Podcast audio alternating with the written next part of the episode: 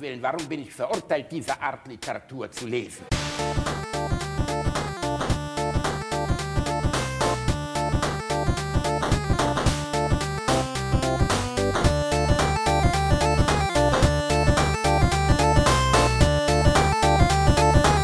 Ich lache niemals unter meinem Niveau. Das war Dänisch, meine lieben Kinder. Okay, und was heißt das? Fick den Bielendorfer? Fick dich, Bielendorfer. Das war's. Nur auf Dänisch. Das war Dänisch, denn ich bin vor, denn ich bin vor zwei Tagen durch Dänemark gefahren. Ich wollte es eigentlich Leute aufnehmen lassen für dich, aber wir haben zu wenig angehalten. Deshalb bekommst du hier von Google Translate einmal auf Dänisch Fakta Pilintofia. und auf Schwedisch Fan dig Bilendorfer. und Nor äh, Norwegisch. So. Fan dig Bilendorfer. Vielen Dank. Das, ist, Bitteschön. äh, das, das erweckt in mir wirklich schöne Erinnerungen an die Sendung mit der Maus und das tut sehr gut, das Ja. zu hören, äh, auf verschiedenen Sprachen beleidigt zu werden. Ich habe das als Kind schon immer gerne gemocht, wenn die Sendung auf der Maus äh, auf Albanisch äh, anmoderiert wurde und man dann da saß und dachte, das war Albanisch. Habt ihr auch mal geraten, welche Sprache es gerade ist? Äh, ja, Ach nee, du hast und ja keine lag Geschwister nie gehabt, richtig. Ja, also, aber ich habe für mich allein geraten. Also äh, meine Sprache jetzt im Moment ist Hola, hola, Senor, Ah. Ford, hola, hola, weil ich bin befinde mich gerade sehr, sehr weit entfernt von dir, ungefähr 10.000 Kilometer äh, auf der anderen Seite des großen Teichs. Ich bin in Kuba, in Havanna, du bist in den Lofoten Genau, ich bin oder auf, auch den, die Los den, Fotsos. auf den Lofoten. Äh, mal ohne Scheiß, das ist so surreal, ne? Ich sitze hier am Meer in einem Bulli, habe mein Aufnahmeequipment dabei. Äh, rechts von mir sind riesige Berge, hinter mir sind Berge, es ist alles Wolken zugezogen. Ähm, und trotzdem habe ich hier vollen LTE-Empfang. das ist echt geil. Ja, das ist hier ein kleines bisschen anders in Kuba. Ich bin an dem einzigen Ort, den ich finden konnte, in dem überhaupt Internetempfang existiert. Mobiles Internet ist erst seit ganz kurzer Zeit überhaupt verfügbar und für Ah. Ausländer unerschwinglich. Also ich müsste äh, für 50 Kilobyte müsste ich 5 Euro zahlen. Was? Das heißt, diese Aufnahme würde ungefähr 6000 Euro kosten. Das ist völlig irre. Ein Anruf nach Deutschland, das ist jetzt kein Witz, kostet 5,20 Euro die Minute. Wow. Es gibt keine internationalen Verträge. Wow. Ähm, und das Problem ist, dass mein Vater oder meine Schwiegermutter und so, die haben ja kein WhatsApp. Weißt du, du kannst halt faktisch nicht zu Hause anrufen. Ja, ich habe jetzt zu Hause einen Laptop aufgeklappt mit Skype, wo man nichts bedienen muss, sondern wo, wenn wir anrufen, ähm, auf Skype, das automatisch das Gespräch annimmt und ich dann brüllen kann, Vater, Vater, ich bin hier und dann kann er zum Laptop kommen und kann uns hören. Weil wenn er irgendwas anfasst, explodiert der Laptop sofort. ähm, er ist nicht in der Lage, den zu bedienen. Dementsprechend haben wir das für, sagen wir mal, etwas technisch minder Bemittelte eingestellt, damit wir trotzdem Kontakt halten können. Ich wollte gerade sagen, ne, also äh, es beschreibt die Situation schon sehr gut, dass du der technisch Versierte bist in diesem Szenario. Das ist, das ist so geil. Das ist wie bei meinem Bruder. Mein Bruder ist der IT-Beauftragte an seiner Schule. Okay, also so der, der Eineigige unter den Blinden möchtest du jetzt sagen. Richtig, richtig. Ne? Wie ist es denn so okay, Kuba? es ist, also, ein bisschen. Es ist schwierig. Es ist schwierig, muss ich ehrlich sagen. Wir sind seit vier Tagen hier. Äh, Ich bin für ein TV-Projekt hier und mache drumherum mit meiner Frau noch ein bisschen Urlaub. Ähm, Und mir war vorher bewusst, äh, ich meine, ich muss euch ja nichts erzählen vom Kommunismus, die Revolution, Fidel Castro, Raúl Castro, der ganze Kram, ne? Äh, was hier in den letzten 60 Jahren passiert ist.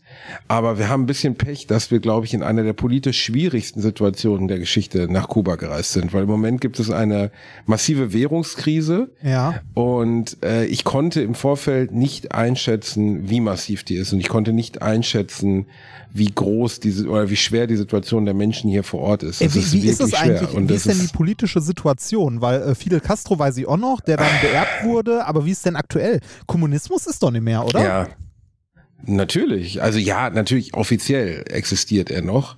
Inoffiziell ist es anders. Sein Bruder hat damals übernommen, Raoul. Äh, der ist dann vor zwei drei Jahren zurückgetreten aufgrund des Drucks des Volkes und wurde dann von einem Strohmann ersetzt. Und so wie ich das von unserem Kontaktmann hier erfahren durfte, ist er aber eigentlich immer noch in charge. Und die Ah. ganzen alten Generäle, die nennen wir es mal so die die äh, die Führungsriege Castros, die existiert noch und die lenkt dieses Land auch noch. Und äh, es gab in Kuba viele, viele politische Verwicklungen in den letzten Jahren, allein durch ne, Obama hat zum Beispiel Amerika wieder geöffnet gegenüber Kuba. Ich meine, wir sind direkt vor der Küste Amerikas. Es sind 90 Kilometer bis Key West, bis Florida. Und ja. trotzdem hast du das Gefühl, dass da 10 Millionen Kilometer dazwischen liegen. Und seit Trump dann am Ruder war, sind alle Verbindungen nach Amerika wieder gekappt. Und das war natürlich wirtschaftlich für dieses Land eine Katastrophe, weil alles, was an Import existiert aus den USA, auf einmal wieder vorbei war äh, plus amerikanische Touristen. In dem Jahr, als Obama das hier geöffnet hat, sind Millionen Amerikaner nach Kuba gereist, um hier Urlaub zu machen. Und als Trump das wieder zumachte, gab es auf einmal eine unglaubliche Flaute. Es gab tausende von leeren Hotelzimmern. Das ist aber nicht das größte Problem. Das größte Problem ist, dass es zwei Währungen gab. Insgesamt glaube ich sogar drei. Da bin ich noch nicht so richtig durchgestiegen. Und es gab jedenfalls den CUC. Das ist so eine Art ähm, Dollarersatz gewesen. Und es gibt den COP, den Pesos, den kubanischen Pesos. Aha. Und diesen COC haben sie abgeschafft. Um irgend, ehrlich gesagt konnte mir bisher niemand so richtig erklären, warum, aber er wurde abgeschafft. Und das hat dazu geführt, dass der COP, also der Peso, der Haupt, die Hauptwährung, was bei uns jetzt der Euro wäre, massiv entwertet wurde. Ähm, und um dir ein Bild davon zu geben, äh, wenn du jetzt ein Euro, also normalerweise ist es ungefähr 100 Pesos waren ein Euro oder ein Dollar. Wenn du jetzt an den Bankautomaten gehst und ziehst dir 100 Dollar, ne? Also oder mhm. gibst 100 Dollar in Rechnung und bekommst dafür Pesos, bekommst du dafür äh, 5, 0, äh, 25 Peso pro Dollar. Also nicht mehr 100, sondern ein Viertel davon. Okay, krass. Und äh, also so, als wäre der Euro plötzlich nur noch 25 Cent wert. Und das führt einfach zu einer, einer dramatischen Verwerfung innerhalb der Gesellschaft. Also die Güter sind knapp. Ähm, es gibt sehr, also was, was mir am Anfang, als wir hier durchliefen, gar nicht klar war, es gibt Läden, die ich als Tourist besuchen kann, also Supermärkte etc., mhm. in die aber kein Einheimischer rein darf. Das hatte ich in Die Einheimischen müssen für ihr Essen, ihr Trinken, alle möglichen Güter anstehen.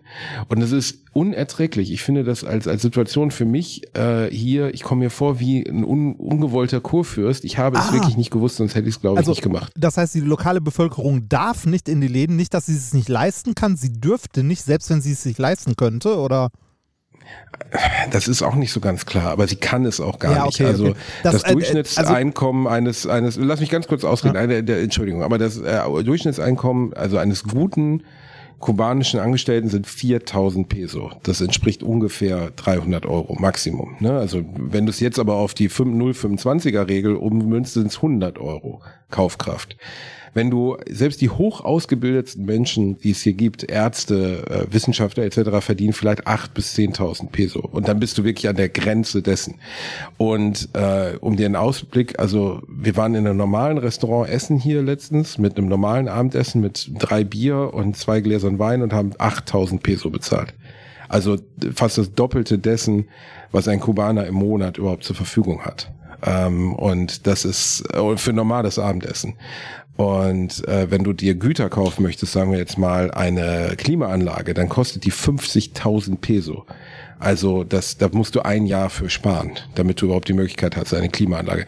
Und die Situation ist so prekär mittlerweile, dass die Leute auf den Straßen, zum Beispiel, du kannst keine Farbe kaufen in einem Laden, der Farbe hat, sondern es verkaufen Leute auf der Straße aus Bottichen in Plastiktüten Farbe, die du dann in der Plastiktüte wegtragen kannst. Wow. Und es wird fast alles über den Schwarzmarkt geregelt, also Essen, Trinken, äh, Bedarfsgüter wie, wie Hygieneartikel, Babywindeln etc.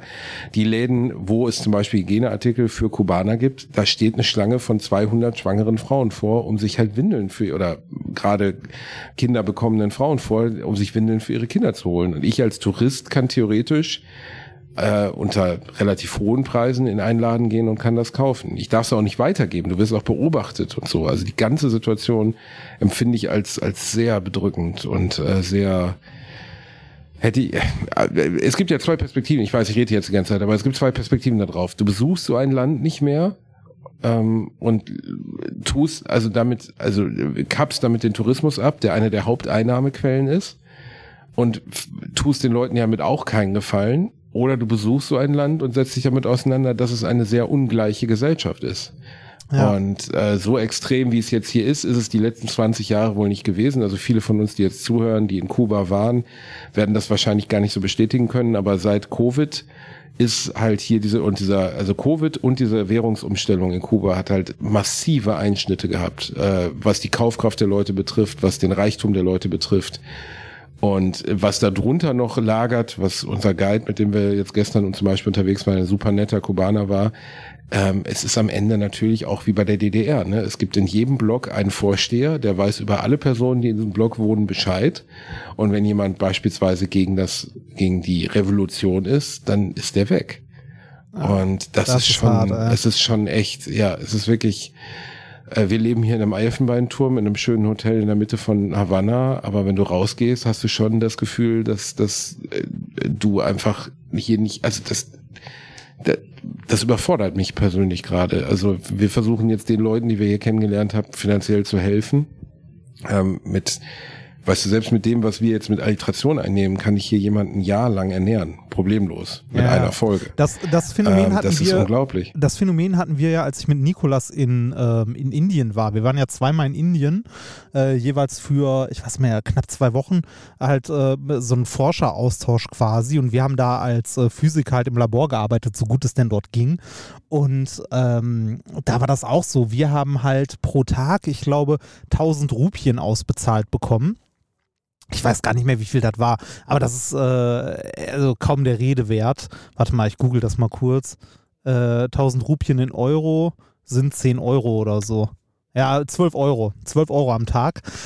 Äh, und damit haben wir mehr, also dam damit haben wir dort richtig, richtig gut in Anführungszeichen verdient. Ne, weil äh, bei dem Projekt, äh, das diese Reise finanziert hatte, also das war halt äh, für den deutsch-indischen Austausch gedacht, ähm, vom Bund unter anderem finanziert, um halt irgendwann in Zukunft mal den Markt zu erschließen, weil man gesagt hat, Indien steht heute da, wo äh, China vor 15 oder 20 Jahren stand. Ne, also eine aufstrebende Wirtschaftsnation in Anführungszeichen.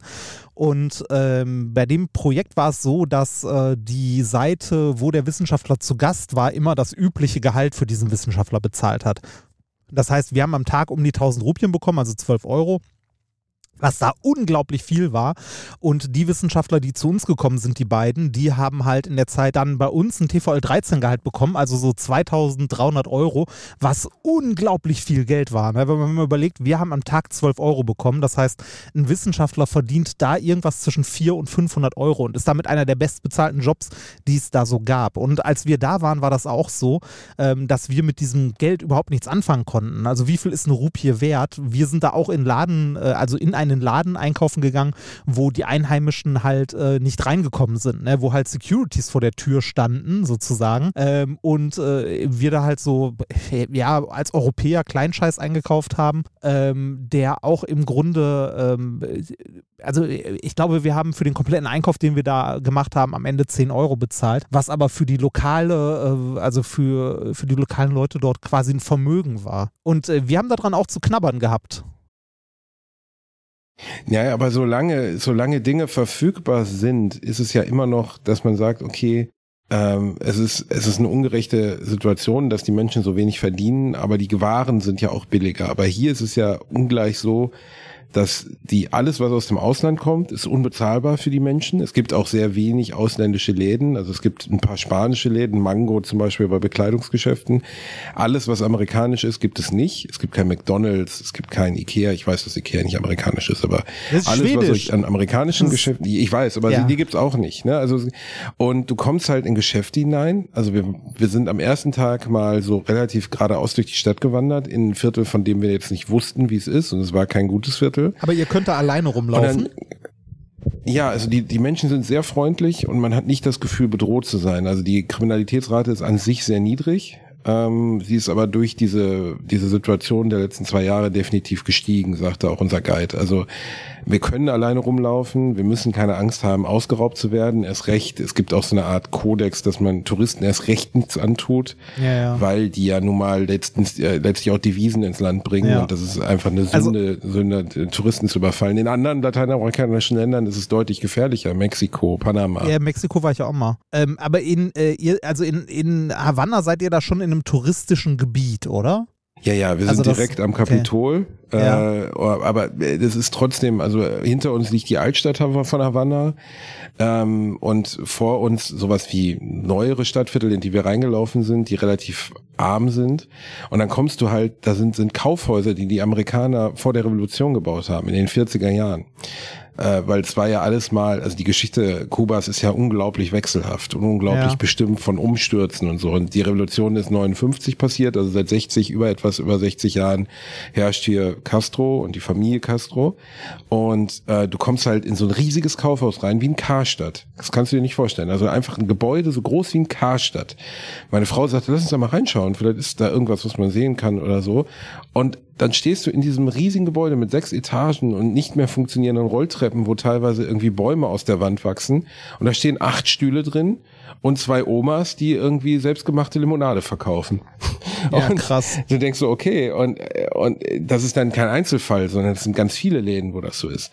Und äh, natürlich gibt's auch nette Restaurants etc., aber die sind ausschließlich äh, für man muss sich das so vorstellen, der, der Guide, den wir hatten, erklärte uns das so, der sagte, es gibt eine reiche Kaste, die alle letztlich politisch orientiert sind an der Führung dieses Landes, ne, also die so gesehen Unterstützer sind äh, der Führung und denen alles erleichtert wird. Also wenn die eine Mikrowelle haben wollen, dann kostet die nicht 100.000 Peso, sondern kostet 500 Peso.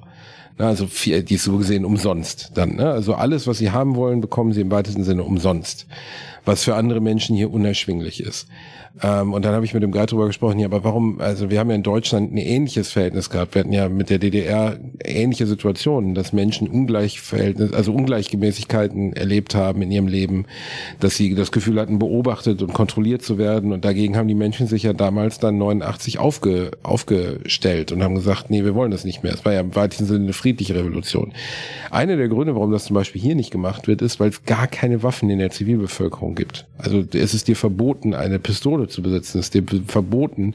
Auf der einen Seite gut, es gibt sehr wenig Kriminalität, Waffenkriminalität und es gibt auch sehr wenig sowas wie Attentate oder Mord oder so gibt es sehr, sehr wenig. Auf der anderen Seite haben die Leute keine Möglichkeit, in irgendeiner Weise gegen die Regierung aufzubegehren, weil die hat Waffen und zwar sehr viel. Und äh, das ist echt schwierig. Ich finde es so krass, dass es also wie, wie unterschiedlich es ist. Also wie gesagt, ich, ähm, ich war ja in, also äh, zweimal in Indien. Ne? Indien ist nochmal anders, weil da ist es nicht so, dass irgendwie ein Regime äh, alles äh, gestürzt hat oder irgendwie verboten hat oder sonst was, sondern da ist einfach das Land unglaublich arm. Und also das ist äh, wirklich krass gewesen. Also als wir da unterwegs waren, wir waren auch mit unseren Gastgebern unterwegs, wir waren halt auch in keiner touristischen Region, sondern äh, in Bhubaneswar oder Bhubaneswar oder wie ich glaube, es heißt Bhubaneswar, ähm, eine riesige Stadt. Äh, wir waren auf dem Unicampus, außerhalb davon waren direkt die Slums sozusagen. Ähm, wir waren vom Straßenverkehr vollkommen überfordert. Wir haben mal versucht, einen Tag rauszugehen, um selber einkaufen zu gehen, ohne unseren Fahrer und so. Wir sind nach einer halben Stunde zurückgegangen, weil wir einfach äh, von, von, also von dem Leben dort überfordert waren. Ne, Weil es so anders war. Also wirklich einfach Ja. äh, komplett anders. Die Leute auch alle super lieb, äh, super freundlich und so, aber trotzdem läufst du da rum und es war, war halt irgendwie krass.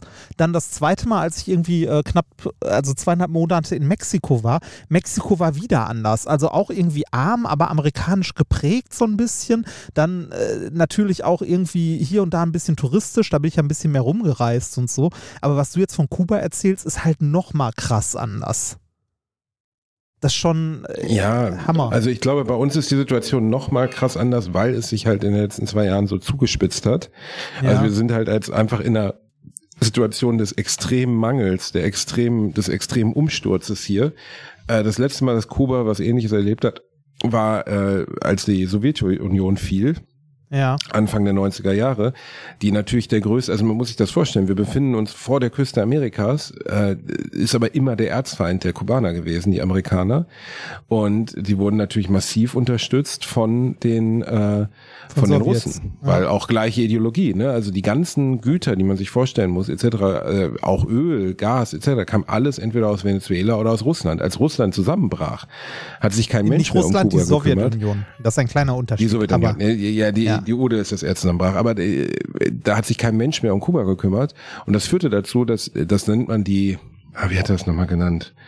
die besonderen Jahre, glaube ich, Special Years. Äh, von 90 bis 94 war das, war das hier auf einem Entwicklungslandniveau, das man sich gar nicht vorstellen kann. Es gab kein Sprit mehr, das heißt, es gab keine fahrenden Autos. In ganz Havanna fuhr kein einziges Auto. China hat dann ähm, Fahrräder zur Verfügung gestellt, zwei Millionen Fahrräder, damit die Leute überhaupt irgendwo hinkamen. Es gab einen massiven Mangel an, an Nahrungsmitteln und das ist im Moment gerade wieder die Situation. Also Essen ist gerade ein echtes Problem für die Zivilbevölkerung. Es ist nicht so, dass die Leute hungernd auf der Straße liegen, aber wenn du in ein Restaurant kommst, zum Beispiel, in dem wir waren, dann sagt der Kellner dir erstmal, welche Sachen sie nicht haben. Und sie haben dann wirklich ganz essentielle Sachen nicht. Also zum Beispiel Kartoffeln haben ja. sie dann nicht. Oder Brot. Und du denkst so, wow, okay, das ist jetzt, weißt du, wenn ein Restaurant sagt, ja, wir haben das T-Bone Steak heute mal nicht, weil keine Ahnung, der Koch hat, also in so deutschen Verhältnissen, ne, oder keine Ahnung, ja. das Lachsfilet ist auch gegessen, aber wir haben keine Kartoffeln, ist halt schon seltsam. Ja. Ähm, und ich weiß, dass mir jetzt viele, die mir zuhören, hier Blauäugigkeit vorwerfen werden. Ich kann das auch verstehen. Ich hätte ich bin vom Fernsehen hierhin gereist, ich mache hier beruflich was. Ähm, ich habe natürlich auch vorher gefragt, die haben auch gesagt, die Situation ist okay. Man ist ja auch nicht bedroht, aber trotzdem ist dieses, ich, sitze halt hier in einem teuren Hotel, ähm, äh, trinke hier mein, mein Bierchen abends und gucke über die Stadt Kuba und gehe raus und sehe halt all diese Menschen, die für ihr Essen anstehen müssen. Und das fällt mir verdammt schwer und tut mir verdammt leid. Plus, dass die Situation die Kubaner sind sehr nett, aber sie befinden sich natürlich gerade in einer Situation des Mangels, was dazu führt, dass jeder, aber auch wirklich jeder dich anspricht, der nur kann. Das heißt, wenn ich mit, mit meiner Frau und ich meine, ey, ich bin zwei Meter großer äh, Bilderbuch-Europäer, so ne, jeder sieht sofort, dass ich auf gar keinen Fall Kubaner bin. Ja, ähm, wir werden einfach von jedem von jedem angesprochen. Ja klar, für euch in Indien genau das gleiche. Aber je, genau. ich weiß nicht, aber also, Nikolas ist ja auch so ein zwei Meter Mensch und ich war so ein tätowierter Assi, der da rumgerannt ist. Natürlich hat uns auch jeder angelabert. Werbung. Als kleiner, dicker Junge, der ich nun mal leider bin, habe ich mich in letzter Zeit häufiger mit dem Thema Krankenversicherung auseinandergesetzt. Genau genommen mit privaten Krankenversicherungen. Und wenn du wie ich überfordert bist von dem riesigen Angebot an Tarifen, das es da so gibt, dann check mal die kostenlose Clark-App aus. Das ist wirklich fantastisch, weil mit Clark hast du all deine Versicherungen im Überblick und kannst sie von überall aus digital managen. Das ist ein echt dicker Vorteil. Dank des praktischen Tarifvergleichs siehst du außerdem in Sekundenschnelle, welche die passende Krankenversicherung für dich und deinen individuellen Lifestyle ist. Und solltest du wirklich mal Fragen haben, helfen dir die Expertinnen von Clark immer persönlich weiter. Per Telefon, Videocall, Chat, E-Mail, Fax, die kommen theoretisch zu Hause vorbei, reiten auf einem Pferd vor, schmeißen dir eine Brieftaube ins Gesicht, das ist unglaublich. Okay, die letzten drei Gründe stimmen nicht, aber das ist wirklich wahr, sie sind immer erreichbar. Weiteres großes Plus, Clark gehört zu keiner Versicherungsgesellschaft, berät dich also immer unabhängig und in deinem Interesse. Also tausch das Wartezimmer gegen das Behandlungszimmer und lad dir die Clark-App runter. Mit dem Gutscheincode AAA34, AAA34, erhältst du außerdem bis zu 30 Euro Shoppingguthaben für Brands wie Apple, Zalando und Co. Die Teilnahmebedingungen und alle weiteren Infos findet ihr wie immer in den Show Notes. Werbung Ende. Und wie, aber wie war es bei euch? Also bei, das Problem ist, ich möchte gerne, also sehr wenige oder relativ wenige Kubaner sprechen Englisch was seltsam ist, wenn man bedenkt, dass sie halt direkt vor der Küste sind. Ähm, hat aber natürlich auch ideologisch was damit zu tun. Ähm, und ja, historisch einfach, ne? äh, historisch, genau. Ne? Also ist der Feind, man hat die Sprache dann auch nicht gesprochen. Also die Älteren können gar kein Englisch und sonst, manchmal triffst du auf Guides, Israeler, die gut Englisch können, aber die meisten können es nicht gut. Und fast jeder, der dich anspricht, möchte was. Und das Problem ist, dass die paar, die nichts möchten, die einfach nur nett sein wollen. So, where are you from, my friend? Ja, yeah, Alemannia. Ah, Alemannia. Yeah, go FC Bayern. It's nice, you have a nice woman. Und so, okay, es wird irgendwie sehr schnell sehr persönlich. Aber trotzdem an sich meint die Leute nett und ähm, versuchen auch einfach nur Kontakt zu, zu Touristen zu haben und freundlich, ein freundliches Gespräch zu führen. 80 Prozent davon wollen dann aber, dass du irgendwas kaufst. This is my bar, this is my taxi, ja, this klar. is my car, this is anything. Und das Problem ist, du musst es halt ständig ablehnen, weil das macht man halt letztlich ja auch nicht, weil einfach immer die Gefahr besteht, dass du übers Ohr gehauen wirst. Und ähm, das führt dazu, dass ich, ich war gerade mit meiner Frau zwei Stunden in der Altstadt spazieren, das ist jetzt nicht übertrieben. Wir wurden ungefähr 100 Mal angesprochen. Ich musste 100 Mal, no, gracias, no, no, gracias, señor, gracias. Und dann gehst du drei Meter weiter und der nächste, oh, do you want taxi to? No, gracias, no. Und ich muss ehrlich zugeben, ich gehöre zu den Urlaubern ähm, und das hier ist ja nicht nur Urlaub, sondern auch Arbeit, denen das super schwer. Für mich ist das belastend. Ich bin jemand, der, wenn mich jemand fragt, where are you from, die meisten gehen einfach weiter und ignorieren die, weil es ist ja klar, was die wollen. Die wollen eine Art Gespräch eröffnen. Ja.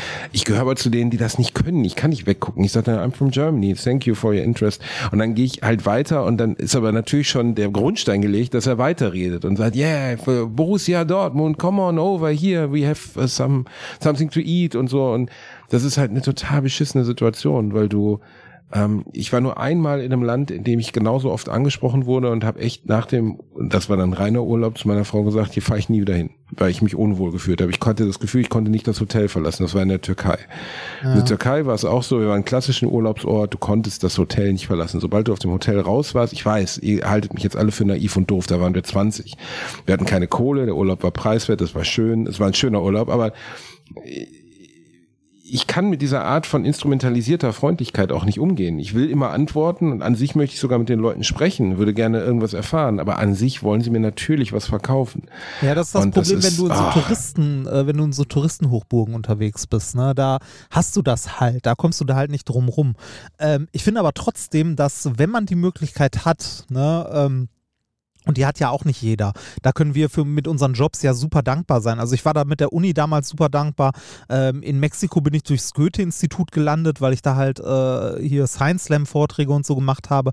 Ich war super dankbar, diese Möglichkeit zu haben, mal äh, den, einen anderen Blickwinkel zu bekommen für das, was man täglich hat. Äh, wenn man mal die Möglichkeit hat, ins Ausland zu fahren, dann außerhalb dieser Touristenhochburgen, sollte man das machen, weil das wirklich den Blick auf die Welt verändert. Also ich bin ähm, aus Indien zurückgekommen ähm, und war da zum Beispiel, habe da das erste Mal im Leben, meinem Leben gesagt, so ja, es gibt in Europa Armut und so weiter, aber das ist eine andere Art von Armut. Also das Ja, ist ja, eine, eine völlig andere es Armut. ist also ne, das ist komplett komplett anders einfach. Das ist also äh, Indien hat mein äh, mein Weltbild gerade gerückt, ganz ehrlich. Also äh, Mexiko dann auch noch mal, aber Indien war für mich wirklich äh, wie so ein Vorschlaghammer in die Fresse. So, äh, dass halt die Welt äh, mir, mir war vorher auch bewusst, dass die Welt nicht überall aussieht wie in Europa, ne? Aber so krass hätte ich das damals nicht erwartet. ich habe es auch er erahnt, auch gewusst und trotzdem ist es, wenn du es dann erfährst, irgendwie kannst du es nicht beschreiben. Also die äh, diese Mangelsituation, die jetzt hier herrscht und so und ähm, was die Leute, also unser Guide zum Beispiel, als er mir gezeigt hat, wie er jetzt sein Haus baut, ähm, aber halt aus Eigenmitteln so, ne? Also der kauft dann Zement, obwohl er gar kein Bauarbeiter ist, aber es ist halt illusorisch, dass irgendein Bauarbeiter käme, den könnte er sich nie leisten, niemals. Ähm, was mich am meisten erschreckt, ist eher das Auftreten der Reichen hier. Also in dem Hotel, in dem wir sind, sind auch so kubanische Geschäftsmänner oder Exil-Kubaner, also das heißt äh, Kubaner, die in Amerika leben, die dann hier vielleicht das Land besuchen mal wieder. Und die treten mit einer, einer äh, Vehemenz und Arroganz auf, die du wirklich dir nicht vorstellen kannst. Also hier oben am Pool, ähm, die, die Mitarbeiter werden von denen wie Müll behandelt. Und das ist ganz schlimm. Also du siehst, du, ich kann das gar nicht so beschreiben. Weißt du, ich meine, das sind äh, letztlich Menschen aus der gleichen Ethnie, aus dem gleichen Background. Und aber wenn du es geschafft hast und finanziell unabhängig bist, dann liegen die da mit dicken Goldketten behangen und behandeln die Frauen, die sie da bedienen, wie Müll. Und du denkst so krass, also wie kann man so weit von der, wie, also die zelebrieren richtig den sozialen Unterschied zwischen sich selbst und, und den anderen. Und das finde ich, das, das hat mich gestern zum Beispiel sehr bedrückt. So, ich versuche höflich zu sein und gutes Trinkgeld zu geben und irgendwie, also nicht den Eindruck zu erwecken, dass ich mich in irgendeiner Weise für irgendwas Besseres halte, nur weil ich mir hier ein Hotelzimmer leisten kann. Ja. Ähm, das ist, äh, finde ich, ich fühle mich, äh, es klingt jetzt hart, aber ich fühle mich unwohl. Ja. Obwohl das es wunderschön ist hier. Äh, das, das ist halt, also, das, ähm, äh, das darf man auch nicht falsch verstehen. Ne? Also, liebe Leute, wenn ihr das hört, versteht das nicht falsch. Es, es ist schwer zu beschreiben. Es ist richtig schwer zu beschreiben. Ähm, man muss das mal erlebt haben. Also tatsächlich erlebt haben. Ähm, in, äh, als, als wir damals ähm, in Indien das letzte Mal essen waren mit unserem Gastgeber, ne, haben Nikolas und ich auch so dem, dem Kellner, also wir, wir waren da zum Abschied ähm, mit äh, quasi äh, einer leitenden Person der Uni nochmal essen in einem schicken Hotel. Wir haben in der Zeit übrigens nicht im Hotel gewohnt, sondern im Gasthaus der Universität und das war so auf deutschem Knastniveau. Beziehungsweise, äh, ich glaube eher drunter, weil ich glaube nicht, dass man im deutschen Gefängnis Kakerlaken jagt, bevor man duschen geht.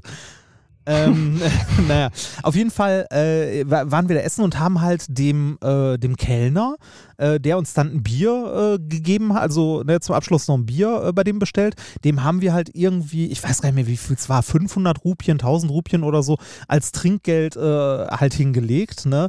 Und unser Gastgeber dort hat diese 1000 Rupien eingesteckt und meinte, no, it's too much. Nahm die, packte die in sein Hemd und legte 10 Rupien dahin. Wow. Das Geilste Ja, war, das er, er hat uns das Geld nicht wiedergegeben oder so. Er hat das selber eingesteckt. Ja, it's too much. Er hat nicht gesagt, too much for the waiter, it's too much that you have given. Ja, der, Ja. Der, der wollte euch konditionieren. Reini, Ja. das Mikro leuchtet rot. Ich werde kurz den, die Batterie des Mikros tauschen. In der Zeit kannst du ja freestylen, ähm, weil die, das Batteriezeichen leuchtet so im Ein-Sekunden-Rhythmus rot und ich vermute mal, das heißt so viel wie geht gleich aus. Ähm, Dann, äh, dann erzähl, äh, da, wenn bei dir das Mikrofon äh, blinkt, dann erzähle ich mal, was hier so äh, passiert ist in der letzten Zeit. Ich war ja in den letzten Tagen auch viel unterwegs. Ähm, ich bin ja gerade auf der Baltic Sea Circle Rallye. Ich hätte übrigens nicht gedacht, dass man dabei so viel im Auto sitzt. Ähm, für alle Leute, die das auch mal machen wollen und die das irgendwie spannend finden, ähm, wenn man mich jetzt fragen würde, würde ich das empfehlen als Urlaub, wäre meine Antwort ein relativ klares Nein. würde ich nicht, weil man wirklich nur im Auto sitzt. Also zumindest jetzt die ersten Tage. Wir haben heute, glaube ich, Tag 5 oder so. Ähm, und wir sind gerade angekommen auf den Lofoten. Mit einer Fähre, also ich bin in Norwegen, mit einer Fähre heute Nacht um drei. Ähm, wir sind dann heute Morgen auf den Lofoten angekommen, sind vorher schon durch Dänemark gebrettert und durch Schweden gebrettert. Ich habe von diesen beiden Ländern, ähm, ah, ich würde nicht sagen wenig gesehen, äh, das wäre nämlich übertrieben. Ich habe relativ viel gesehen, aber nur von hinter der Fensterscheibe des Autos. Es läuft wieder. Das heißt, ich habe das alles gehört und habe mich innerlich darüber aufgeregt, was für ein dummes Schwein man denn eigentlich sein kann, dass man sich beschwert, dass man bei einer Rallye teilnimmt und viel im Auto sitzt. Das ist jetzt, das ist fast noch dümmer, als nach Kuba zu reisen, sich über soziale Ungerechtigkeit aufzuregen. Ähm, sagen wir mal ganz ehrlich, was hast du denn erwartet bei einer fucking Rallye, du Idiot? Also, Also, was, was war deine Erwartung? Ich, ich sage mal so, ich habe bei, ich habe bei dieser Rallye erwartet, dass, äh, das wird übrigens nachher sehr, sehr schön hier alles noch zu schneiden, weil jetzt zweimal das Gespräch abgebrochen ist. Einmal die Akkus leer, top, läuft. Ähm, nee, Äh, Sekunde, nein, nein, nein, äh, du musst gar nicht schneiden, weil es gibt ja nichts, also es ist einfach nur, es fängt eine neue Datei an. Ich habe ja während du ja, es ist, gefreestylt es hast, einfach super. die Ich- Akkus getauscht. Ich werde trotzdem schneiden müssen, weil das vorne und hinten alles nicht zusammenpasst verdammte Kacke. Du. Ich werde, das heißt, ich werde morgen im Auto sitzen, unterwegs. Während die anderen fahren, werde ich schneiden. Ähm, damit ihr was zu hören habt, liebe Leute. Wegen dem dummen Wichser, der jetzt auf Kuba sitzt. Der dumme Wichser hatte seinen Kuba-Urlaub schon lange angemeldet. Es war klar. Es nein, war nein, klar, nein, es nein, war nein, klar. nein, nein, nein, nein, nein, nein, nein, nein. Moment, Moment, Moment, Moment. Das möchte ich richtig stellen. Unser Vermarkter hat uns gefragt, wollt ihr eine Folge ausfallen lassen, weil ihr irgendwie im Urlaub seid? Ich habe dich gefragt, Basti, sollen wir der Urlaub, also sollen wir da eine Pause machen, weil ich wäre da auf der Rallye. Ist aber kein Problem. Ich kann mein Equipment und einen fetten Akku-Pack, den ich hier habe, mitnehmen. Ich könnte von unterwegs aufnehmen, weil da, wo ich bin, ist auch überall Internet. Was hier auch stimmt übrigens. Da, wo du bist, ist fucking nothing. Ne?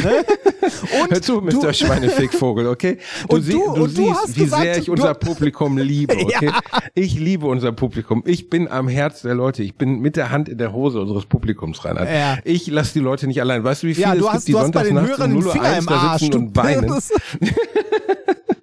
Äh, Ich möchte kurz darauf hinweisen, liebe Alliterationsfreunde, liebe Alliterationisten und Nistinnen. Du hast ja ich nicht mal an die nenne. fucking Zeitverschiebung gedacht, du Vollpfosten. Es sind sechs Stunden. es sind sechs Stunden. Es ist erstaunlich. Das ist wirklich, da muss man sich erstmal dran gewöhnen. Ich war noch nie irgendwo, wo Zeitverschiebung so lang ist. Ich habe gedacht, vielleicht, wenn man ein bisschen schneller redet, ist früher, aber nein, ist nicht. Es sind sechs fucking Stunden. Das muss man sich mal vorstellen. Bei dir ist jetzt halb zehn, bei mir ist 15 Uhr nachmittags. Ähm, das zerschießt wirklich alles. Also mein Arzt hat versucht, mich anzurufen heute Nacht um vier, weil bei ihm war zehn und bei mir war vier Uhr nachts. Der wusste ja nicht, dass ich, also es geht mir gut, ist alles in Ordnung, ist nur Ausschlag. Aber weißt du, verstehst du, es ist trotzdem, trotzdem eine seltsame Situation, wenn du auf einem, du steigst in den Flieger, du sitzt zehn Stunden in diesem Flieger, so wie du zehn Stunden in der Deutschen Bahn sitzen würdest, in einem verlängerten Zug nach Kiel oder so. Und du steigst raus und es ist, als wenn du im fucking Mars angekommen wärst. Es ist einfach eine andere Welt. Komplett. Ich finde Fliegen bis heute faszinierend. Der Flug war gut, auch weil ich mir insgesamt 6,5 Milligramm Diazepam reingedrückt habe.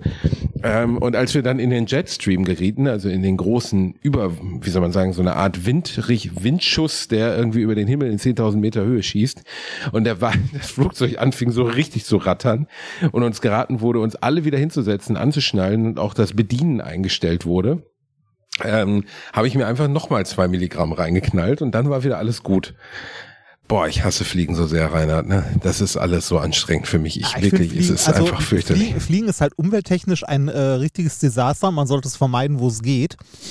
Ähm, aber so von Entfernung zurücklegen lange ist halt schnell, ne?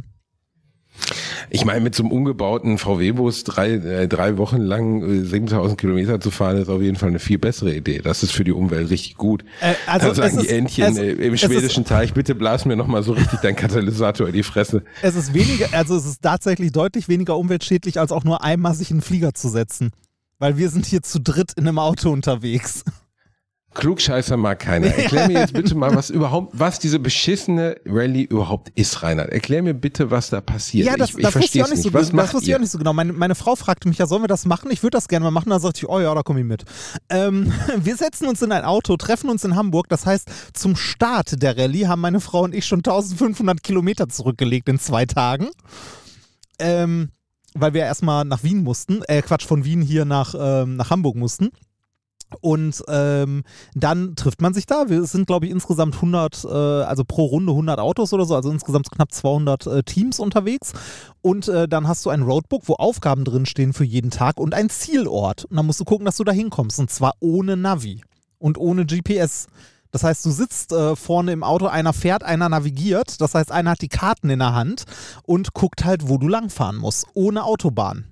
Ne? Ohne Autobahn und ohne GPS. Was? Was? Was? Was? Was? Was? Ohne Autobahn? Ja, ja ohne Autobahn. Oh mein Gott. Oh mein das Gott. Das heißt nur Landstraßen und so.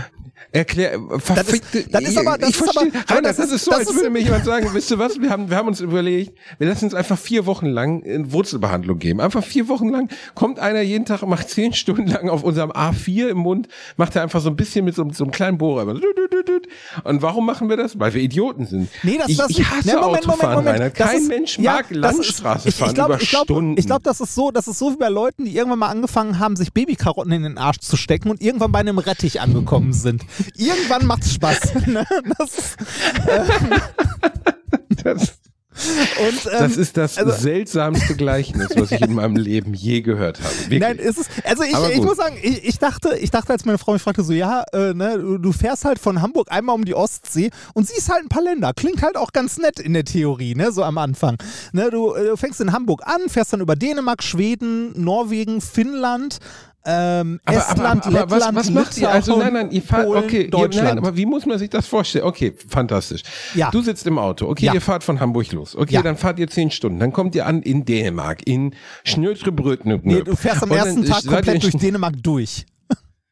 Okay, ihr habt Dänemark durchpenetriert. Ihr habt nichts davon gesehen, ja. seid ihr einfach über der Landstraße wie die Doofen geeiert. Dann kommt ihr in, dann kommt ihr in Schweden an, steht irgendwo an irgendeinem Weiher, da steht da irgendein so Typ und sagt, hier, ich klebe euch mal ein, ein Zettelchen in euer Heft und dann ist gut, oder was?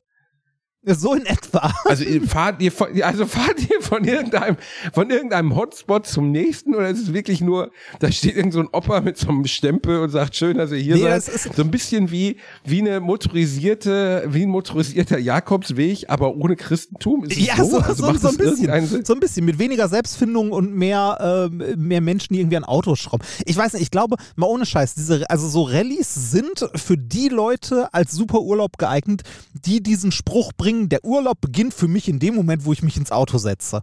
Für die ist das top. Gibt ja so Leute, ne, die ja, kein Problem damit wer haben. Wer sagt denn sowas, Reinhard? Weiß ich nicht, ich nicht. Also äh, es ist immer noch, also es ist ganz schön. Ne? Ich will jetzt nicht meckern, weil ich sehe auch eine Menge. Ne? Wie gesagt, ich, ich, also ich sitze gerade in einem T4 am fucking Meer auf den Lofoten und nehme einen Podcast auf. Könnte schlimmer, also ich kann mir schlimmere Jobs vorstellen, ne? deutlich. Aber ähm, Es ist tatsächlich so, ich hätte erwartet, dass die Etappen kürzer sind, dass man am Tag so, weiß ich nicht, äh, ja, meinetwegen irgendwie 300 Kilometer fährt oder so, aber dass du irgendwie morgens um 8 losfährst, äh, bis 12, dann irgendwie eine Stunde ein bisschen was machst oder zwei und dann nochmal zwei, drei Stunden fährst, dann kommst du um 18 Uhr irgendwo an und dann ist gut und du guckst dir Sachen an und so, ne?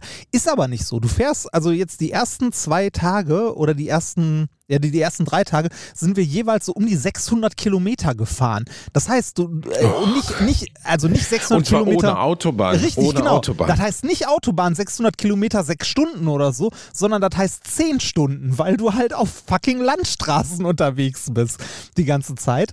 Ähm, man, man sieht viel, aber man kriegt von den Ländern, finde ich, jetzt nicht so viel mit, weil du halt die meiste Zeit eigentlich nur fährst. Ich meine, wir sind zu dritt, wir wechseln uns ab, da ist halt nicht so hart, aber ich, also, ich habe es noch nicht so richtig verstanden, warum Menschen das tun. also nicht, nicht so ganz. Weißt du, weißt du, was ich an dir einfach so besonders schätze, ist, dass du einfach so doof bist. Weißt du, es ist einfach so, dass du Sachen gar nicht hinterfragst, weil erst währenddessen. Das ist so, als würde ich mich beim äh, bei der Armee, genau, ich würde mich bei der Bundeswehr anmelden und würde dann so bei, beim vierten Tag, wo irgend so ein, so ein Spieß mit ausrasiertem Nacken mit seinem Fuß auf meinem Rücken steht und sagt, mach jetzt Liegestütze, du fette Sau, würde ich mich dann so fragen, hey, warte mal, war das eigentlich gut, dass das hier war? Das eine gute Idee? Hätte ich mich vorher mal fragen sollen, was man so macht bei der Bundeswehr. Ich habe nicht, weißt du, ich bin da reingegangen, habe gedacht, wow, man lernt da Ballett und klassischen Tanz. Und dann habe ich mich gewundert, dass man an der Haubitze ausgebildet wird. Nein, also ich mein, ich- es heißt mir, mir Rallye, war, Rainer. ja, es ich weiß, Rallye. ich weiß, mir war ja klar, dass man viel fährt, aber nicht, dass man so viel fährt. Das ist gerade so, als ob ich jeden Tag von Essen nach Wien fahren würde. Ja, jeden Tag. Das Das ist, das ist komplett weiß, irre. Ich frage mich, warum Menschen das machen. Das ist einfach nur komplett irre. Okay, es ist in schöner Landschaft, keine Frage. Ist wirklich nett hier, ne? Und man hat viel davon. Weil, also, ich sag mal so, wir haben 10 Uhr und es ist noch hell. Und das Schöne ist, ich weiß, in vier Stunden ist es immer noch genauso hell, weil es wird nicht mehr dunkel. Wir sind, ähm, Ja, wir sind nördlich vom Polarkreis. nicht. Mir ist übrigens aufgefallen, hier ist kalt. Ähm, wir sind nördlich vom Polarkreis. Ich habe zwei kurze Hosen mit. Und die Ja, ist mir auch aufgefallen, ist nicht die klügste Variante. Alle Bilder. Ich weiß noch, meine, meine Frau und ich saßen vorhin im Café hier in Havanna und tranken einen äh, Mojito und gucken uns dieses Bild von euch beiden an, wie ihr einfach in so Jack Wolfskin-Jacken vor so einer schneebedeckten Landschaft an so einem Berg steht. Und sie sagt zu mir, das scheint mir ein wenig kühl zu sein für einen Sommerurlaub. Und ich denke so, was für ein dummes Schwein.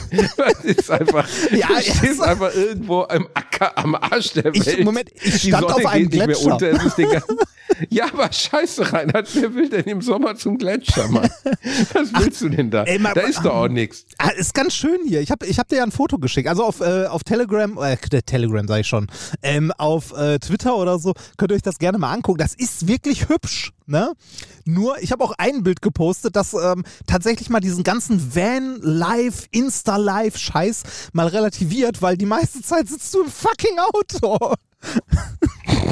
nee, es, I es, love Van Life. Ah, Ja, nee, es ist aber- Scheißen an irgendwelchen Raststätten. Uh, endlich. Also ist- uh, irgendwo in, Also der, in der schwedischen die, Pampa die, Zeiten zwischen dem, die Zeiten zwischen dem. Autofahren sind, sind ganz nice. Also ähm, Lofoten, wenn man das mal gesehen hat, ist schon krass. Das ist wie aus so einem, also wie aus einem Katalog. Das ist wirklich, wirklich hübsch hier und auch nett. Und ähm, also wir haben Surströming äh, aufgemacht und das ist böse, sag ich dir. Das ist richtig böse. Ja, wa- warum? Also ich meine, Das, äh, ja, Moment, das, das war eine Habt ihr gedacht, hey, nein, läuft nein, nicht so nein. gut der Urlaub. Nein, das ist, nein, nein, und äh, scheiße. da, da kommen wir zum Ich glaube, Roadbook. mir ist nach Kotzen. Du, du hast ein Roadbook Ach, dabei, Roadbook, okay. wo für jeden Tag Aufgaben drin stehen, die du während der äh, Etappe, die du machst, erledigst. Und äh, weiß nicht, ich glaube, es war gestern. Ich habe ein bisschen das Zeitgefühl verloren, muss ich sagen. Und zwar komplett, weil, wie gesagt, Polartag. Es wird nicht mehr dunkel. Und ähm, äh, eine der Aufgaben war, äh, ich glaube, es war gestern, eine Dose Surströmming zu kaufen im Supermarkt, die zu öffnen. Also das zu, müssen alle machen. ja, jedes Team. Also kannst du machen. Dafür gibt es halt Punkte. Äh, die zu öffnen, 200 Kilometer in deinem Auto zu transportieren und dann kannst du sie wegtun. Also die geöffnete Dose Warum solltest 200. du sie wegtun? Du kannst sie auch essen, wenn du möchtest. Ich habe dir eine mitgebracht. Ich habe eine gekauft. Äh, also eine mehr und die, die bringe ich dir mit. Und zwar entweder nach Eschweiler oder nach Bad Zwischenahn, wofür es noch Karten gibt nebenbei, ähm, dass du sie dort öffnen Oh ja, kannst auf Grüße. der Bühne. Oh, rein, ohne Scheiß, hör zu. Meine Ekelschwelle, besonders wenn es um sowas geht, ist bei null. Ja. Ich meine damit null. Ich ja, dann wirst, mich du, dann so wirst du eine Menge. Freude haben. Da Bring- bin ich wirklich nicht der Richtige für. Bring Wechselklamotten mit. Das Also, wie, wie, muss man sich das vor? Also da, da ist halt vergorener Fisch drin, Ja, ne, in so einer Dose. ja, richtig. Und die essen das dann irgendwie mit Brot und, und ja, Schnaps richtig. oder so. Ne? Genau. Und man macht das auf und der Geruch, der rauskommt, ist äh, beschreibbar mit. Erst, erst Moment, erstmal machst du, machst du das auf und es spritzt in alle Richtungen, weil dadurch, dass das vergoren ist, äh, ist da unglaublich viel Oh Druck auf Gott. der Dose. Und diese Salzlache, wo der, wo der Fisch eingeregt, eingelegt ist, ja, spritzt in alle Richtungen. Ist da viel Druck auf der Da Dose? ist viel Oh Druck Gott, auf der. Dose. Ähm, und äh, es riecht wie etwas, das viel zu lange, viel zu tot ist. Oh Also es, es, es, es riecht nach Leiche. Wirklich so ein bisschen. Also wirklich ein bisschen, ein bisschen eklig, aber ähm, er hätte schlimmer sein können. Naja, also wie, wie gesagt, das ist so eine der Aufgaben und dann, dann fährst du halt hier so rum. Ist nett. Ähm, ich finde das Erlebnis an sich auch mal interessant. Äh, mir reicht es aber, das einmal gemacht zu haben. Ähm, was mich am meisten flasht, tatsächlich hier äh, nördlich vom Polarkreis gerade, ist dieser Polartag. Weil ähm, du bist irgendwie draußen, unterhältst dich, ähm, äh, was weiß ich, trinkst ein Bierchen oder so, guckst auf die Uhr und siehst, ah, es ist 2 Uhr nachts, aber es ist so hell wie 12 Uhr mittags. Also, es, Oh es, Gott. es, also, es Also, ist, es ist es- beim Polartag oh. nicht so, dass es abends dunkler wird, also dass es irgendwie dämmert oder so und dann wieder heller wird. Also nicht so, dass es nicht richtig dunkel wird, sondern es wird wirklich einfach gar nicht dunkel. Es ist durchgehend taghell und zwar immer. Nachts um 3 Uhr ist es taghell. Äh, äh, ganz ehrlich, Ja. klingt, also äh, klingt auch schlimm. Also klingt Äh, auch äh, ich glaub, so, als Polarnacht wenn ich nicht schlimmer. wollen würde.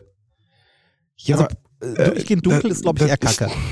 Ja, ach, ja, das ist, äh, das stimmt, durchgehend dunkel ist, glaube ich, auch schlimm, aber durchgehend hell ist doch, killt dich doch auch komplett, oder nicht? Ja, ist, äh, das ist Also ja das die, zerstört doch deinen Tag-Nacht-Rhythmus komplett. Ja, der ist komplett im Arsch. Aber du kannst halt dann auch nachts um vier weiterfahren. Ne? Das ist halt das Schöne da dran. Äh, apropos weiterfahren, ich bin, äh, ich bin auch ein bisschen, weil du gerade sagtest, äh, äh, dass du in, einem, in einer politisch angespannten Gegend bist. Ne? Öffne mal die Landkarte und guck mal, wo man lang fährt, wenn man von Litauen nach Polen fährt. Weil das ist unsere Route. Du willst mir nicht sagen, ihr seid durch Weißrussland gefahren, oder? Nein, nein, nein, nein, nein. Wir fahren zwischen Weißrussland und Kaliningrad durch. Und ich weiß nicht, ob du in, den letzten, ob du in der letzten Zeit Nachrichten äh, geguckt hast. Also wir gucken gerade täglich in die Nachrichten, äh, ob wir dann noch langfahren wollen, denn ähm, Litauen hat gerade die äh, EU-Sanktionen gegen Russland umgesetzt und äh, diverse Transittransporte durch Litauen nach Kaliningrad ähm, halt verboten und verhindert. Und äh, das letzte, was ich in den Nachrichten gelesen habe, war, dass äh, Russland mit Vergeltung droht. Oh mein Litauen. Gott, Reini, ey, wirklich. Oh mein Viel- Also ich, ich guck mal, Gott. vielleicht, also vielleicht nehmen wir auch in Lettland die Fähre und fahren nach Deutschland. mal gucken, je nachdem, je nachdem, ob wir, da- also wie so die politische, wie angespannt die politische Situation ist. Aber ist es nicht grundsätzlich ein geiler Gedanke, dass man seinen Jahresurlaub darauf verwendet, irgendwo in, in also mit einem Auto rumzufahren und gegebenenfalls noch in eine sehr bedrohliche Situation Ich, also zu kommen? ich, wie gesagt, ich verstehe das nicht. Mm. Das, das ist ja auch, also die Leute sind alle super nett, aber das ist schon ein gewisser Schlag Mensch, der das hier macht. Ähm, ich gehöre nicht dazu eigentlich, aber ich bin hier ja auch nicht im Urlaub. Ich arbeite ja hier, wie man, wie man sieht und hört. Wie ist denn deine bezaubernde Frau eigentlich dazu eingestellt? Die ist wahrscheinlich happy, wie ich sie kenne, oder? Äh, die findet es ganz geil. Ihr ist es aber auch zu viel Autofahrerei. Also sie hätte auch weniger erwartet. Also mir, mir war auch bewusst, dass wir viel fahren, aber mir war nicht bewusst, ähm, weil du bei diesen Strecken, du kennst ja aus deiner Alltagserfahrung nur Autobahn. Ähm, ne? Also solche langen Strecken nur auf der Autobahn. Mir war nicht bewusst, dass du bei den meisten Etappen morgens um halb acht oder so losfährst oder um acht und abends bis acht Uhr halt fährst. Durchgehend, den ganzen Tag. Du hältst mal irgendwo Ja, an zum Pinkeln oder was essen, was aber du würde fährst denn den heißen, wenn du sagst, was hieß es denn, wenn du jetzt hingehen würdest und würdest halt nicht diese Strecke fahren? Das ist egal. Also, äh, ne, dann, äh, Ja, also du fährst halt, nein, aber du fährst halt die Strecke in zwei, äh, zwei Tagen oder drei Tagen und guckst dir ein bisschen was an. kannst du auch machen, aber dann kommst du halt nicht einmal rum, ne, in der Zeit. Das wirst du zeitlich Also nicht schaffen. ist du mit, kannst, okay, Zeitlimit. Genau, äh, du hast halt 16 Tage in Summe. Ne?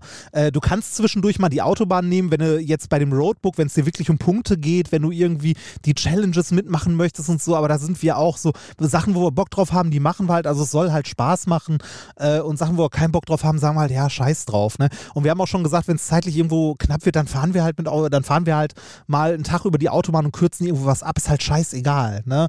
Ähm, so verbissen ernst nehmen wir das jetzt nicht. Äh, aber ähm, äh, ja, weiß ich nicht. Ähm, ich ich kann es nicht, also ich finde es gut oder ich finde es interessant, es mal miterlebt zu haben und mal gemacht zu haben, aber ich muss es nicht nochmal machen. Und ich verstehe, äh, ich verstehe nicht, warum Leute es nochmal tun oder andere Rallyes noch fahren und so. Weil äh, im Grunde wäre es egal, durch welche Länder wir fahren. Habe zumindest meinem Gefühl nach, weil man eh nichts davon mitbekommt. Ne, in welchem Land man gerade ist oder was man gerade tut. Natürlich ändert sich die Landschaft. Ne? Also Schweden sieht anders aus als Norwegen oder so, ne, im Wesentlichen. Aber Aus dem Autofenster. ja, ja, genau, aber das ist, also ähm, ich habe ja sonst mal so Fahrradurlaube gemacht, ne? Da ist, äh, ist es halt anders. Du kommst zwar nicht so weit, aber du erlebst das Ganze viel bewusster. Das irgendwie, hm, weiß ich nicht. Also ich glaube, Ja, also, aus dem wenn- Auto, also ganz ehrlich, Reini, jeder LKW-Fahrer macht jede Woche beruflich Rallye, so, weißt du, und ich habe noch nie Ja, die Romantik Autobahn. des LKW-Fahrens verstanden. Ja, genau, äh, ich meine noch Autobahn, das also heißt, ich- es geht wenigstens voran. mit, mit einem Bulli irgendwo in Urlaub fahren kann ich äh, nachvollziehen, dass das Spaß machen kann. Ich glaube auch, diese Strecke, die wir hier fahren, könnte Spaß machen, äh, wenn man die halt langsamer macht. Ne, Dann brauchst du aber keine zwei Wochen, dann brauchst du halt vier Wochen oder länger, ähm, um dir alles in Ruhe anzugucken. Das könnte ich mir vorstellen. Aber so lange hat halt äh, ein, ein Durchschnittsarbeitnehmer keinen Urlaub. Ne? Ja, Ähm, klar. ich sag mal so, der, der, der Spirit so unter den Rallye-Teilnehmern ist auch echt ganz nett. Also heute, das äh, fällt ganz gut, unsere Aufnahme, weil heute ist äh, auf den Lofoten ähm, ein Tag, wo sich alle treffen, äh, ein großes Lagerfeuer gemacht wird, halt unten am, äh, am Meer äh, und alle zusammen grillen oder so. Also der Spirit ist wirklich ganz nett, wenn man dann unterwegs irgendwie mal an einer Raststätte, weil ja alle doch im Wesentlichen so grob die gleiche Route fahren, mal Leute trifft, kommt man schnell ins Gespräch, unterhält sich, die Wie viele Teilnehmer gibt's denn da ungefähr? äh, wie gesagt, äh, pro Runde sind es, glaube ich, so 100 Teams, also 200 Teams sind gerade unterwegs. Wow, also schon, okay. schon relativ viele. Ähm, und halt äh, teilweise, äh, also es, es, es gibt so einen Technik-Chat unter allen. Ähm, wenn Leute Probleme haben, helfen sich hier halt auch gerade alle untereinander. Das ist wirklich nett und da sind äh, abstruse Sachen bei zustande gekommen. Also irgendjemandem ist letztens das Getriebe, äh, also das Gestänge vom Getriebe gebrochen. Äh, dann haben halt vier Teams äh, unterwegs angehalten und gefragt, ob sie die mitnehmen können. Haben die Leute halt abgeschleppt zur nächsten Werkstatt und zwei Tage später geht es dann für die weiter und so. Das ist, das ist wirklich ganz nett. Aber äh, mir ist es als Urlaub zu viel Fahrerei. Dafür bin ich zu, zu wenig äh, Auto begeistert. Aber äh, die nordischen Länder, in denen ich, also die skandinavischen Länder, in denen ich jetzt unterwegs war, sind wunderschön. Also äh, Schweden und Norwegen kann ich sehr empfehlen für Menschen, die Menschen hassen. Weil hier ist nix. Hier ist ganz viel nix. Hey, ihr müsst mal nach Island, da ist wirklich gar nichts. Also da ist ja ne, 250.000 Einwohner. Ja, okay, da, da ist vielleicht noch ein bisschen weniger äh, oder noch mehr nichts. Aber hier Schweden, wir sind auch äh, stundenlang durch Schweden gefahren und nicht ein Haus gesehen.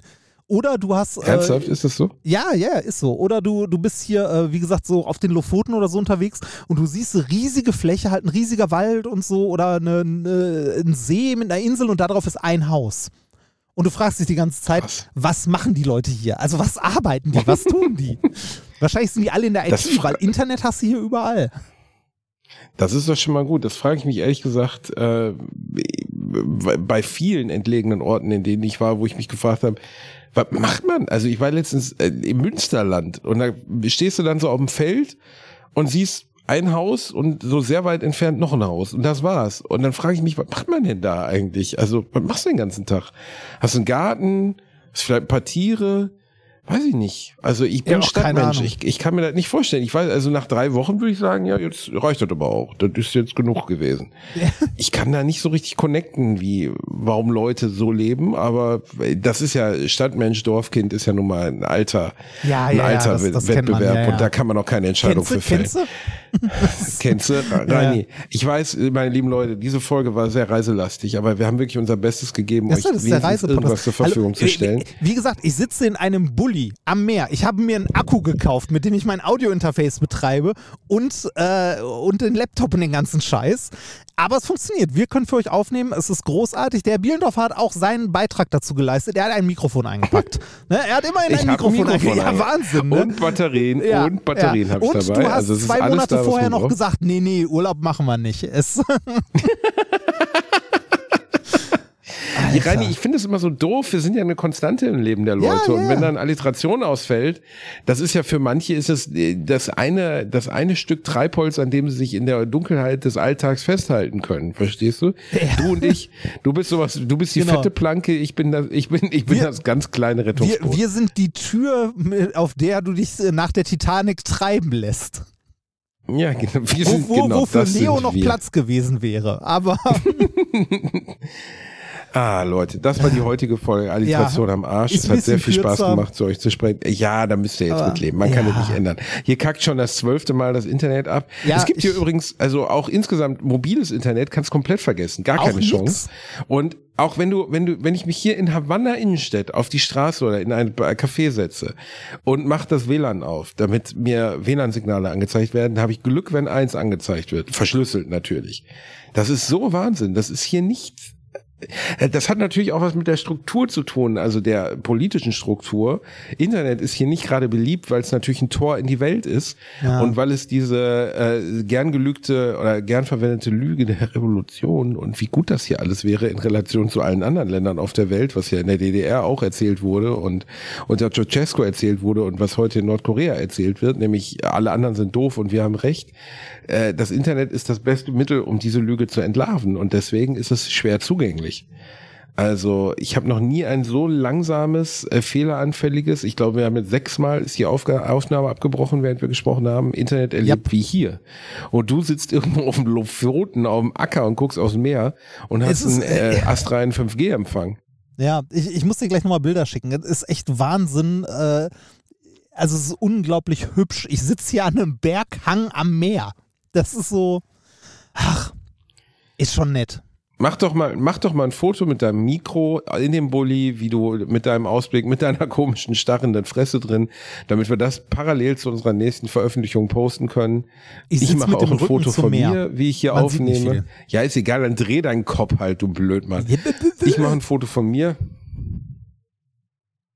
So, hab ein Foto von mir gemacht in einem Hotelbett, soweit ist es schon.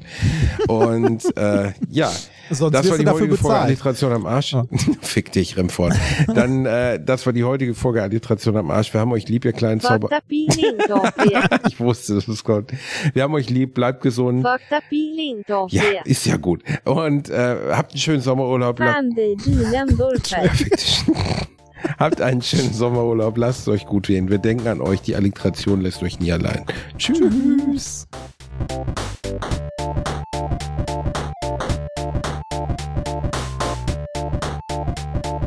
Ich habe gelacht, aber unter meinem Niveau.